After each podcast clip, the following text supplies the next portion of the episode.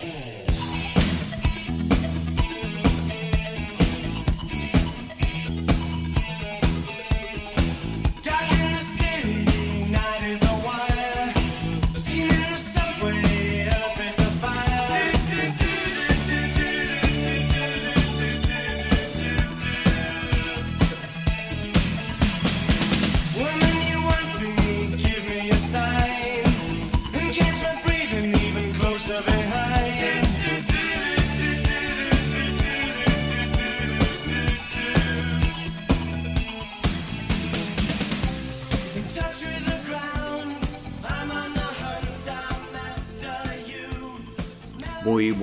tardes, ahí tenemos nuevamente el tema cortina de Duran Duran, hambriento como un lobo, hungry like a wolf. Le damos la, mira, ya se me trabó la lengua, le, le damos las bienvenidas a todos los locutores y le damos la bienvenida acá a este programa de Alma Animal Radio en este martes, que no está tan caluroso, pero igual sigue estando caluroso. Eh, temporada 2, episodio, eh, episodio 5. ¿Qué me está pasando? Estamos recién comenzando este programa. Episodio 5 en la temporada 2 de Alma Animal Radio. Y les tenemos para hoy día, para todos ustedes, el título de hoy es Conviértete en un psicólogo animal. Sí, por supuesto, porque habíamos hablado que este año vamos a ampliar un poco a todo lo que es eh, no solamente el comportamiento canino felino, sino también al comportamiento animal en general. Y hoy día yo te voy a dar algunas bases eh, de cómo ser un verdadero, entre comillas, psicólogo animal, porque no existe la psicología animal, sino un verdadero etólogo. Tampoco te, te vas a llamar etólogo en todo caso, ojo, porque Ah, les voy a contar una experiencia muy divertida con respecto a eso. Eh, eh, tampoco llamarte etólogo, pero es como comprender eh, el comportamiento animal general, de tu perro, gato, del pajarito, de todo eso así. Eso te lo voy a dar, vamos a hablar un poco de la historia, lo que es etología, bien cortito, y después vamos a ir a las cosas prácticas, cosas increíbles, cómo comprender y también, como siempre, un diálogo que siempre ocurre acá entre ustedes y yo, aunque no los escuche, los estoy escuchando. Sí, eso es lo que vamos a hablar hoy día para que ustedes puedan comprender el comportamiento de muchos animales, incluyendo el animal humano. Así que vamos a partir primero con un poco de lo que es eh, esto del comportamiento mm, eh, animal en general. Pero ¿qué es comportamiento? Hay que partir ya ahí con la idea de eh, ver qué, es un comportamiento. Porque ah, no es que comportamiento puede ser una cosa u otra. Pero si vamos a hablar de comportamiento animal, sabemos tenemos que saber lo que es comportamiento. Y de una forma muy fácil, lo voy a poner aquí que un comportamiento va de reflejo a complejo. Eso es lo que eh, define mejor un comportamiento, de reflejo a complejo. O sea, si te pegan en la rodilla y elevas tu pierna, así como lo hace el doctor con un martillito, te pega en la rodilla y elevas tu pierna, es, es, un comportamiento. O sea, es un reflejo, dirías tú, pero sí es un comportamiento. Pero si también eh, tú, no sé, cambies todo tu comportamiento en general para ir a trabajar el día lunes, de lunes a viernes, si trabajas, eso también es un comportamiento un poco más complejo, ¿ya? Entonces eh, va de lo que se llama reflejo a complejo, o sea, desde un reflejo hasta eh, un comportamiento muy complejo hasta una actitud muy compleja, por así decirlo. Eso todo es un comportamiento, ¿ya? Eh, y etología, lo que les decía yo, no existe la psicología animal, etología, un nuevo término que ustedes lo pueden grabar ahí, etología. Mucha gente lo confunde con lo que es la teología, piensan que es estudio de las religiones, pero no, etología es el estudio del comportamiento animal, incluyendo el comportamiento humano. Pero ¿por qué se diferencia de la psicología si está el comportamiento humano? Bueno, es que el comportamiento que mira, la mirada que le pega la etología al comportamiento es una mirada más de mm, el origen de por qué hace lo que hace. ¿ya? Así que eh, eso lo, pueden grabar ahí también, anotarlo. Dije, estos programas van a, ser, van a ser muy buenos como para educación. Entonces, es la mirada del por qué hace lo que hace sin preocuparse de hacer una terapia, terapiar ese comportamiento o ver la causa del comportamiento mm, en el sentido, sí, igual se ven las causas, pero en sentido mucho más concreto, más biológico, por así decirlo. Eso es etología. Bueno, aquí estamos, no les había contado que como siempre estoy ya tomándome, y eso mismo les iba a decir. Estamos en el estudio de acá, eh, eh, que me auto pseudo eh, denominado estudio de Remax, la corredora de propiedades más grande del mundo, que facilita sus oficinas para que lo podamos hacer acá el programa, pero de repente pasa un tráfico por afuera que es inevitable que entre un poco de ruido, pero para que vean que este es un programa de el pueblo para el pueblo, como dijo Lincoln. Así que estamos acá en los estudios de Remax. ¿ya? Un poco de historia también de lo que es el, eh, la, etología, ya que ya saben lo que significa eso, el estudio del comportamiento animal. ¿ya? ¿Cómo surgió la etología? Bueno, se dice que, imagínense, las primeras personas en intentar comprender el comportamiento de un animal eh, fueron eh, los Homo sapiens, o sea, tal como tú y yo, que hace 30 mil millones de años, 30 mil millones de años, 30 mil millones de años, pusieron ahí en las pinturas rupestres, que las pinturas rupestres son esas que están en las cavernas, pintadas, se ve dónde están las manos y se ven unos animales, unos ciervos. Ellos tenían que comprender a dónde iba ese ciervo, cómo actuaba, en qué temporadas venían las migraciones de los animales para poder eh, cazarlos, si eso es lo que hacían. Entonces, eh, se dice que las, eh, los primeros indicios de etología podría decirse que partieron hace 30 mil millones o sea, 30 mil años. Dije 30 mil millones antes. Bueno, si lo dije, como digo, yo no edito los programas para que salga todo natural. 30 mil años. Ahí salían en las pinturas rupestres indicios de comportamiento animal. Bueno, luego, hace 300 años antes de Cristo, Aristóteles empieza a fundamentar ideas del comportamiento animal 300 años antes de Cristo. Pero cuando empiezan a salir textos que llaman esto el comportamiento instintivo del animal, surge con John Ray, así John Ray, en los años 1676. Así es, esto ya tenía su tiempo, como se dan cuenta, no es algo nuevo, ¿ya? Vamos a hablar un poco de lo que pasó en el siglo XX, vamos a hablar de las tendencias y ahí vamos a ir directo a lo práctico para que lo puedan aplicar, pero aquí les dejo Keep Me Hanging On con Kim Wilde.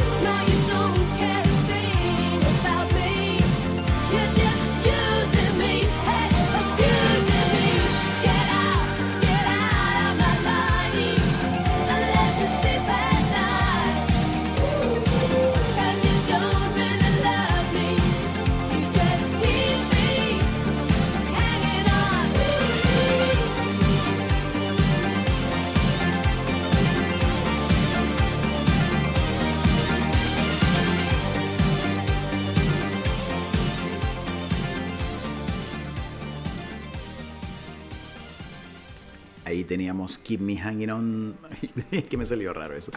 Keep Me Hanging On de Kim Wilde, ¿ya? Y Ay, se me cortó un poco ahí la comunicación, disculpen. Y estábamos hablando de lo que era el siglo XX. El siglo XX con respecto a lo que es la etología, la psicología eh, animal. Antes de continuar les digo que tenemos obvio de auspiciador al retrovisor, el retrovisor.cl, que se transmite siempre con la mejor música de los 80s, 90s, 70s, incluso antes, todos los clásicos en el retrovisor.cl. Y aquí estamos transmitiendo con absoluta gracia y eh, con mucha alegría, como siempre. bueno, eh, eh, sí, hablábamos de lo que era las tendencias del siglo XX de la etología, de la psicología animal, entre comillas, eso es lo que estábamos revisando. Y también te voy a decir por qué este programa, el título de este programa se llama Cómo eh, puedes convertirte en un psicólogo animal. ¿Te gustaría saber eso? Bueno, la razón por cual se llama cómo puedes convertirte en un psicólogo animal. Es porque yo voy a empezar a, ofrecer la oportunidad de no ser un psicólogo animal. Por favor etólogos que escuchen esto por ahí psicólogos no les dé un ataque surtido por favor. Estoy hablando de cómo ayudarte a convertirte en un entrenador y adiestrador, entre comillas, entrenador educador canino. ¿Cómo hacerlo? Y yo te voy a dar esa oportunidad que me contactes porque estoy cambiando el modelo de negocio de mi empresa de comportamiento animal, en el cual voy a necesitar entrenadores y estoy dando esa oportunidad. Si escuchas esto, habla conmigo, contáctame a través de el Instagram eh, Animal Consultores, ¿ya? Y vamos a hablar de esto.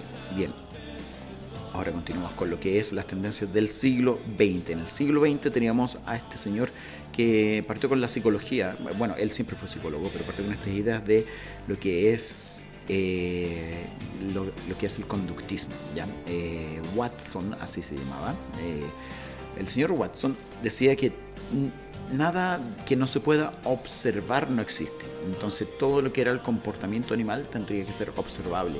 Y él decía que esto podía estar eh, puesto como eh, una ciencia precisa, en la cual si sucede A y después sucede B cosa con un animal, entonces C iba a suceder. Entonces él sometía experimentos eh, que no eran muy éticos según la época actual eh, y en esa época quizás sí, eh, algunos animalitos, y decía, bueno, si A y B sucede, C va a suceder. Eh, de repente coincidía y de repente la estadística la apoyaba mucho, pero no tomaba en consideración lo que pasaba adentro del animal, las emociones, todo ese tipo de cosas que no, que no se tomaban en cuenta. Entonces, Watson empieza con esta tendencia del siglo XX en que eh, era simplemente la idea de observar. El primero en llamar a la ciencia etología, estudio del comportamiento animal, fue Oscar Heinroth. Oscar Heinroth. Ya, él fue el primero. Ya, basta de historia y vamos a ir con cosas interesantes. Las hipótesis de vanguardia, las ideas de vanguardia que surgieron posteriormente y hasta el día de hoy, que están funcionando muy bien, son increíbles, chicos, chicas. ¿Por qué? Porque tenemos ideas muy, muy, muy, eh, tal como dice ahí, vanguardistas, en las cuales una de ellas me gustó mucho. Estoy patentando el sistema Kobani, que es comunicación animal integral, y este sistema incluye lo que es programación neurolingüística, tiene también lo que es eh, la teoría del observador y otras cosas más. Son cuatro aristas ahí que estamos viendo. Y se me ocurrió buscar sobre eh, bastante del observador. Y esto es algo que nos involucra a todos, a todos. En el momento que te contactas con otro ser o un animal, te vas a dar cuenta de que si llevas un observador contigo, oh, pero obvio, Cristian, por supuesto, todos llevamos un observador, pero tú sabes de qué está compuesto, hecho este observador no es así, porque nadie se vuelve consciente de este observador en sí, ¿ya? El observador está compuesto de el lenguaje, las emociones y el cuerpo, ¿ya? Y con esto yo les voy a decir algo que les va a ser de utilidad para ustedes. ¿Les ha pasado que intentan hacer un cambio en su vida? Eh, cambian el lenguaje, por ejemplo, yo soy un licenciado en, cambias tu lenguaje, tus palabras técnicas cambian, muchas cosas así pueden ir cambiando, ¿ya? Tus emociones cambian porque te sientes más confiado o confiada con respecto a lo que haces debido al conocimiento que adquieres. Y lo que sucede es que intentas algo nuevo y no te resulta, y lo intentas de nuevo y no te resulta, y lo intentas de nuevo y no te resulta. Bueno, ahí estamos cambiando lo que es eh, un aprendizaje que se llama de primer orden, o sea, estás haciendo que simplemente cambien tus acciones. Claro, al cambiar las acciones el resultado va a cambiar en un cierto grado, pero a lo largo del tiempo vas a volver a lo mismo. Entonces, ¿qué debemos cambiar? ¿Qué hay que cambiar? Cambiar nuestras creencias profundas con respecto a lo que sucede. Y estas son creencias, emociones y otras cosas más. Ya, ahí se los voy a ir explicando. ¿Y cómo tiene, por qué tiene que ver esto con un animal? Al ponerte frente a un animal, si tú crees que este es un caballo que se encabrita o se enoja, o si tú crees que este es un perro mal genio o un gato endemoniado, como dicen por ahí, tú vas a llevar un observador con un lenguaje, emociones ¿ya? y movimientos de tu cuerpo que también van a predisponer para que suceda eso. No niego que sí existen esos eh, eh, animales medio mal genio, pero tu contacto con ellos va a ser mucho mejor si tú cambias este observador. ¿ya? Y para cambiar el observador tiene que ocurrir un aprendizaje que se llama de segundo orden. Y de segundo orden tenemos que debes cambiar tus creencias, debes cambiar tus eh, emociones, sí, y todo eso va a través del lenguaje y como he dicho, de la emoción y el cuerpo. Un dominio de este observador Ah, antes de continuar, después tu cuerpo va a ir buscando coherencia, tu, tu mente, tu cuerpo, tu lenguaje, tus creencias va a ir buscando coherencia, o sea, que, sea correspondiente eh, las tres cosas, que, que, que estén, eh, que una cosa diga la otra de igual forma tu lenguaje, tus emociones y tu cuerpo. O sea, si yo agacho los hombros y pongo un y frunzo mi ceño ahí y hasta me pongo a llorar y digo que estoy muy contento, no es coherente y eso le hace mal a mi cuerpo. Lo mismo que ocurre cuando tú arrancas y te escapas de la realidad eh, a través de tu cuerpo, ¿ya? Está bien ser saludable, hacer ejercicio, pero estar excesivamente ahí debe elevar una banderita en ti y decir, ¿de qué estoy arrancando? También arrancas cuando no haces ejercicio con tu propio cuerpo y te lo pasas todo el día metido en la cama, ¿ya? Y hoy, ¿de qué estoy huyendo? Porque estoy metido en la cama. ¿De qué huyo? ¿Qué, qué no quiero ver? Empieza a no haber esa coherencia en el observador. ¿Por qué? Porque el observador te va a decir, ese observador que eres tú, no va a ser coherente en los tres dominios de lenguaje, emoción y cuerpo, porque te va a decir, estoy todo el día en la cama acá, me siento terrible, horrible, me siento como un gusano, no sé. todo el día en la cama y no hago nada en el día. Pero eh, ¿por qué me siento mal? Porque quiero hacer algo diferente, pero no lo haces. O sea, tu lenguaje, tu emoción quizás va a apuntar a otro lado y sin embargo tu eh, cuerpo está haciendo algo diferente. Ajá. Y ahí está, y ahora sí que vamos al dominio del cuerpo. ¿ya? El tercer dominio del observador corresponde al dominio del cuerpo, el cual tenemos tendencia a olvidar. Consideramos nuestro cuerpo como un envase, al final de cuentas, dentro del cual andamos como que si fuera, no sé, un buzo o algo así, un traje. ¿Ya? Cuando está funcionando mal, lo ponemos en manos de expertos del cuerpo, como si lo que estuviera pasando no tuviera nada que ver con nosotros como que fuera ajeno, ¿ya? Con lo que pensamos y sentimos, ¿ya? Entonces tú observas con los ojos, que es parte de tu cuerpo, con tus emociones, tu lenguaje, pero tu cuerpo, los movimientos de tu cuerpo observan el mundo. Mientras más, esto se lo garantizo, mientras más flexible sea una persona, más flexible va a ser de mente. O sea, si no has ejercitado, estoy seguro que no puedes tocar la punta de los pies y eso no significa que seas una persona poco flexible, ¿ya? Pero sí vas a poder alcanzar la flexibilidad mucho más fácilmente si flexibilizas tu mente, tu respiración, todo ese tipo de cosas, ¿ya? Entonces la forma corporal de alguien tiene que, por ejemplo, la forma, la forma corporal de alguien que tiene un tipo de emoción, comienza a ser coherente con ese tipo de emoción que perdura constantemente y con las interpretaciones que tiene con su lenguaje y sus emociones. O sea, y su, con el lenguaje y, también emoción y cuerpo. O sea, se va correspondiendo a eso. ¿A qué me refiero? Es que la forma corporal de alguien literalmente puede cambiar a través de simplemente eh, tener esa coherencia. Pero se puede trabajar al revés. Tu cerebro puede cambiar su emoción a través de los movimientos del cuerpo. Y no estoy hablando de que te pongas a bailar y a mover. Tú tienes un rango de movimiento de tu cuerpo, el cual puede estar limitado, ¿ya? Eh, por poco uso, poca flexibilidad. Empieza a flexibilizarlo, no a exagerar utilizándolo, ya porque ahí caes en lo mismo nuevamente eh, empieza a utilizarlo y te vas a ir dando cuenta de que flexibilizas tu mente y tus emociones. Ya, ¿qué tiene que ver esto con los animales? Ya, bueno, los animales son unas esponjitas que reciben todo esto. Ellos detectan algo que se llama, y lo he dicho en otros eh, programas, los micromovimientos que los seres humanos no lo pueden detectar y los micromovimientos tienen su origen en lo que es tu lenguaje interno, lo que te dices en ese momento, tus emociones internas y el movimiento de tu cuerpo. Es por eso que un animal, cualquier animal que encuentres, te va a entender tu mensaje en este orden y lo he mencionado anteriormente en este orden, tal cual. Memorízate esto, anótalo. Emoción, movimiento, tono, palabra. Lo último que te entiende es palabra. Nosotros los seres humanos ponemos atención a la palabra y hemos dejado un poco de lado lo que es el movimiento y la emoción. Pero te entiende el animal a través de emoción, movimiento, tono y palabra.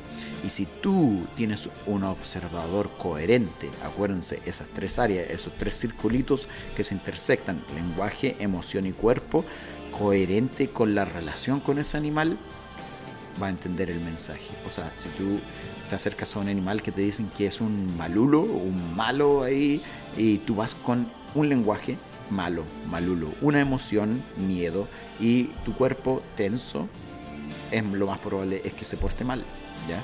Pero si vas con otro observador, al principio se puede portar quizás mal, pero poco a poco va a ir cambiando y cediendo, cambiando su, su eh, comunicación contigo. Y eso es comunicación animal integral, porque te involucra a ti, tanto como al animal, involucra diferentes cosas.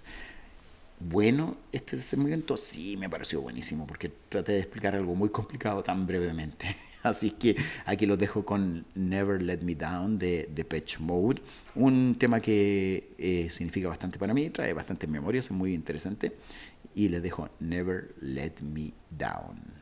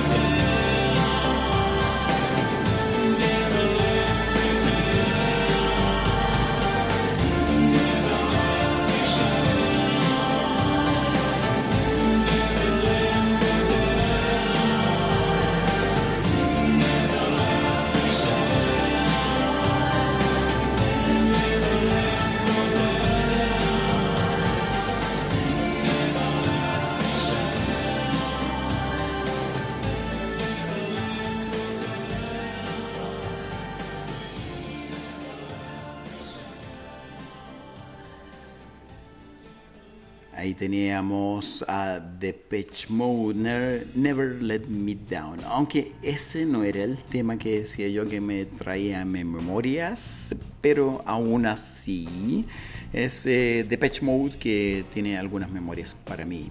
Eh, bueno, a propósito, feliz a propósito de memorias bonitas y cosas así, feliz 14 de febrero, el día del amor y la amistad.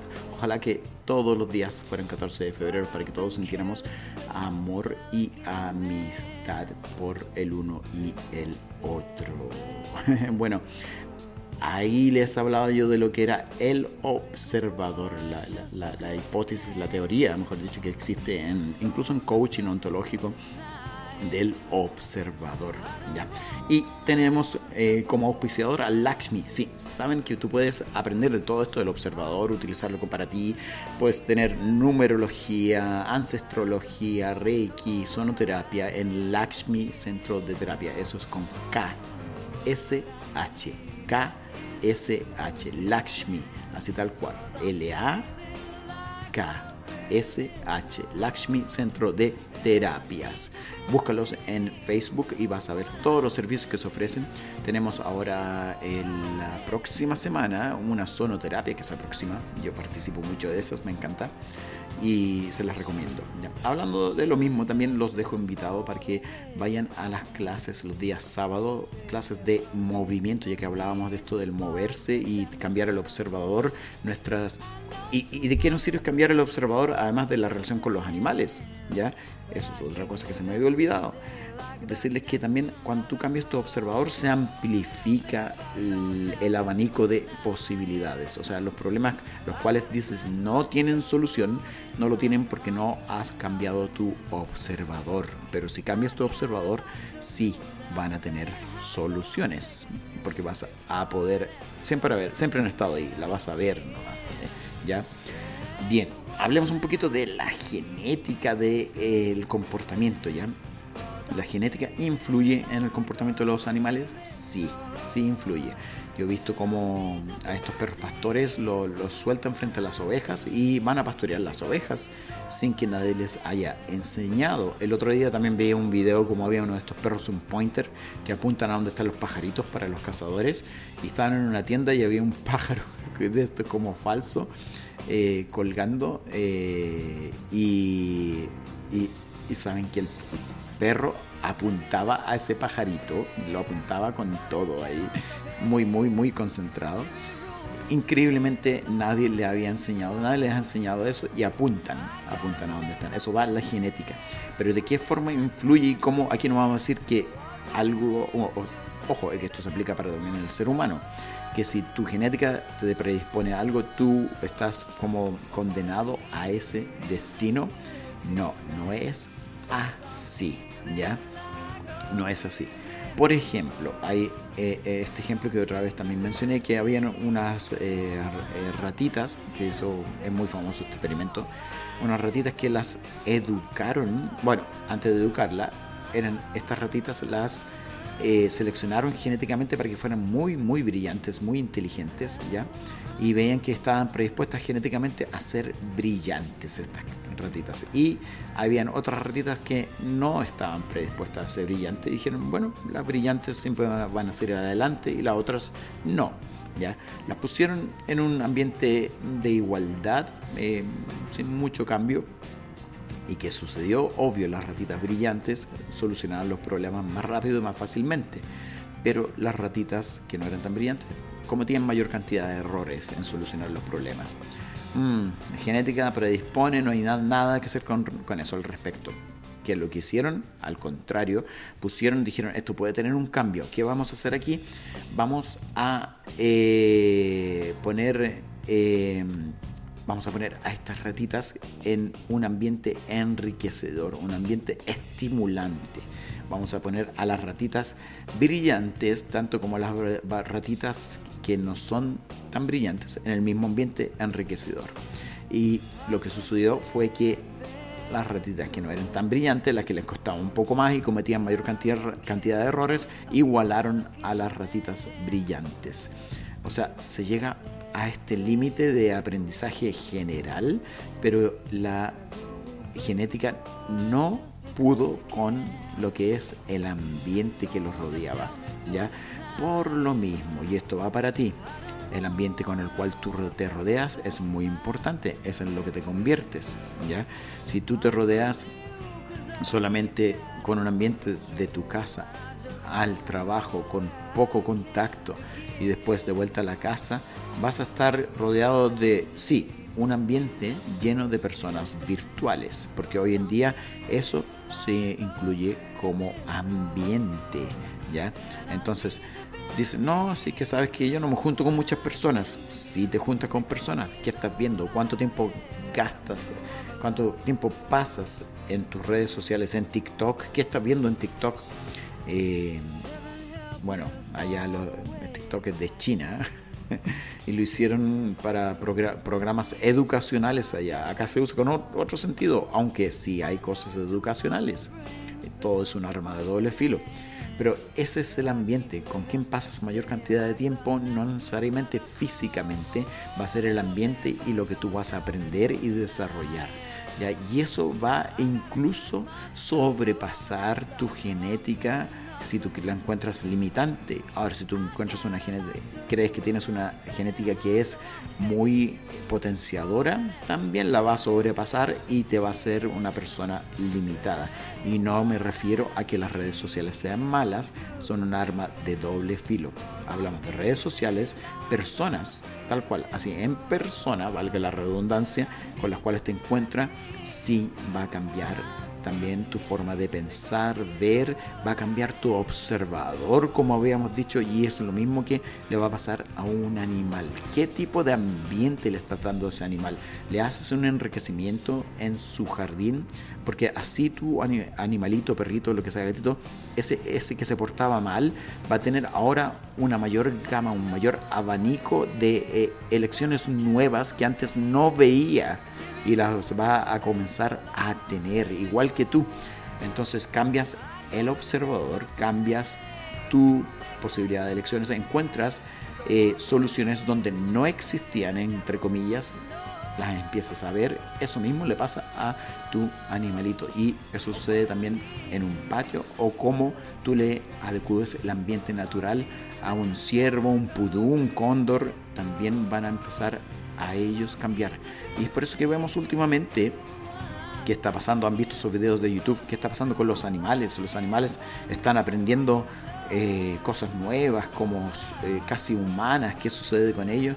Lo que está pasando es que están cambiando su observador porque el ambiente se les ha modificado para bien o para mal, como tú lo quieras elegir, pero ha cambiado su abanico de posibilidades de comportamiento. Todo se empieza a unir ahora y te das cuenta de que así tú puedes entender el comportamiento desde un gato a un perro a un ave. Y ahí vamos a continuar con esto que conviértete en un psicólogo, entre comillas, psicólogo animal, después de escuchar acá a Fiona Apple, tal como estamos escuchando aquí detrás de mi voz. Vamos a escuchar a Fiona Apple con Criminal.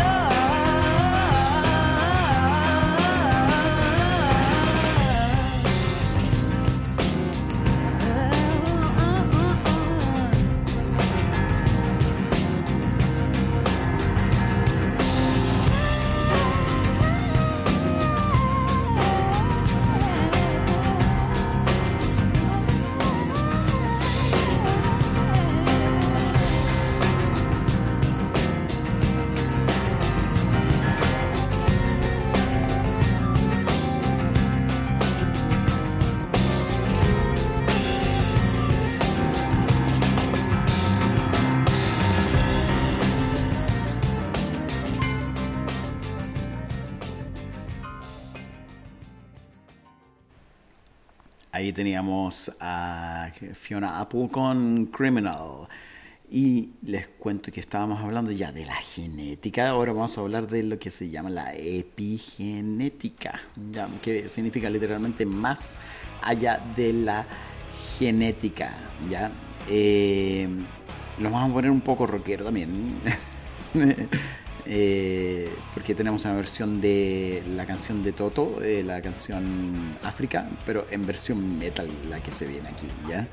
Eh, eh, estoy buscándoles acá en el eh, tablero para no hablar tonteras. Acá les estoy buscando porque se me olvidó, olvidó la persona que se ganó el premio Nobel. Escuchen, el premio Nobel de Ciencia, y esto ya lo he mencionado en otros eh, capítulos, en otras temporadas. No, en, en otra temporada, sí, y en otro programa que se llama La Revolución, la solución, la solución de los telómeros, de los telómeros, que cambia todo lo que es eh, el punto de vista de- de- del envejecimiento, las enfermedades, lo cambia esta científica que se llama Elizabeth Blackburn, así tal cual, Elizabeth Blackburn, para que no crean que hablo estupideces, gana el premio Nobel demostrando que los telómeros, ¿qué son los telómeros? Son la parte del final del cromosoma que se va gastando, así como que fuera la,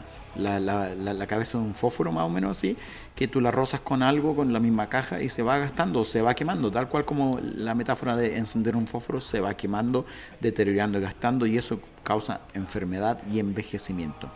Y esta persona, esta científica, se gana el premio Nobel descubriendo de que eh, para poder detener ese deterioro, detenerlo, eh, ralentizarlo o incluso revertir eh, lo que sucede, se requiere algo muy, muy especial. Algo que mm, te va a costar quizás mucho ir a adquirirlo porque no está a buena disposición, pero se puede conseguir, ¿ya? eh, y estoy siendo sarcástico, porque ella encuentra que todo esto, todo lo que es el cambio genético tuyo de los telómeros, detener el deterioro y cambiar tu genética prácticamente, no, no se cambia, pero, pero que no se deteriore, ocurre simplemente con lo que se llama actitud. Y la actitud es la que nos va a cambiar, cambiar genéticamente, eh, detener envejecimiento, enfermedad y muchas cosas. Entonces se llama actitud y pensamientos, lo que hablábamos delante, la parte eh, de lenguaje, emociones y lo que es eh, la parte corporal. Entonces es la actitud la que va a cambiar todo eso. Y lo, descubre ella. ¿Y qué es la epigenética? Eso mismo. La epigenética dice que tú, porque empezaron a averiguar más de esto, y que tú tienes la genética, es como ese rollito de lana alrededor de una madeja, una madeja de lana. Entonces, esa madeja de lana está enrollada eh, en, lo que es eh, como una bolita. Y no puedes leer lo que hay ahí porque está enrollado, pero cuando tú cambias tus actitudes, tus movimientos, tus emociones, tu lenguaje, eh, recurrentemente empiezas a desenrollar y leer cosas que están ahí, que antes no podías leer. O sea, no cambia la genética. Y ojo con eso, la genética en sí no cambia. Cambia la forma en que tu cuerpo la lee. Y cómo puedes cambiar en la lectura a través de esto que es la actitud, pensamiento, movimientos y lo que es eh, los hábitos frecuentes que se puede llegar a lograr sin ningún problema. Ya.